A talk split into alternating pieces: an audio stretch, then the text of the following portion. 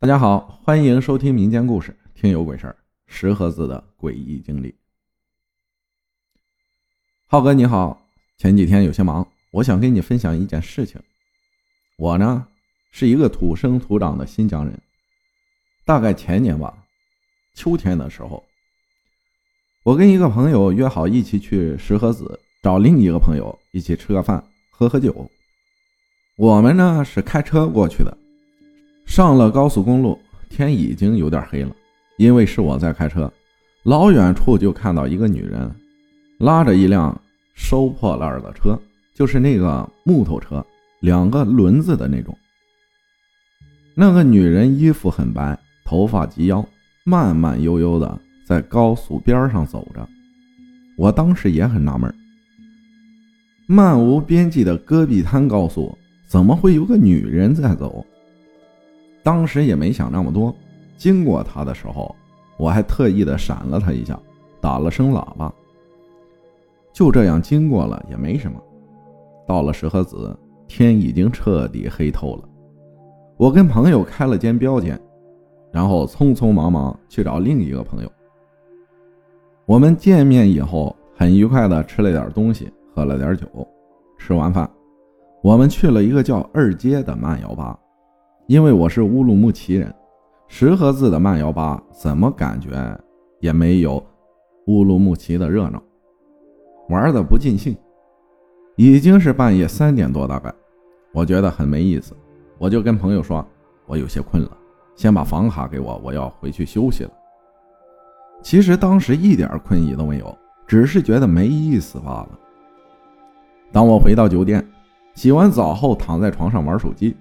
莫名其妙的就睡着了，灯也没关，开着灯我一般是睡不着的。那一天晚上就感觉像晕了一样，一下子就睡过去了。之后我做了个梦，很奇怪的梦，标间是两张床，我梦见我站在我睡觉的床上，有一个白乎乎的东西，人形的东西在另一张床上，死活就是看不清长什么样。就知道是一个白色模糊的人形，有黑色的头发，大概是个女人。我站在床上拿着枕头，她在另一个床上拿着枕头，我们就互相砸着玩。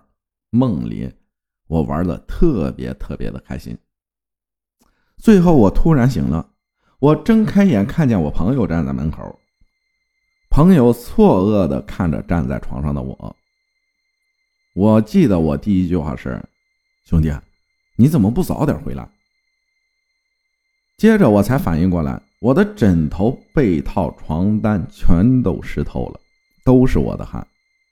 我又好奇的问他：“你没有房卡，你是怎么进来的？”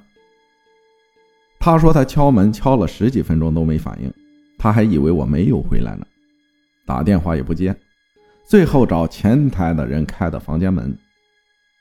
往常我睡觉很轻的，不知道这次为什么没有听到。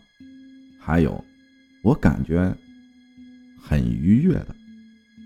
第二天回去的路上，我们仔细想了想那天晚上在高速行走的女人。最后我也没有发烧，也没有觉得不舒服，这件事儿就这样过去了。但是真的是亲身经历，估计永远都不会忘了。感谢胡一鸣的小可爱分享的故事啊，嗯，高速路上遇到的那个女人，会不会是短视频平台上那些徒步去西藏、徒步去新疆的那些嗯网红？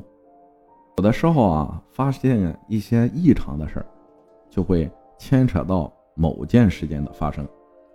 所以下面我再说一个，也是关于高速公路上的事儿，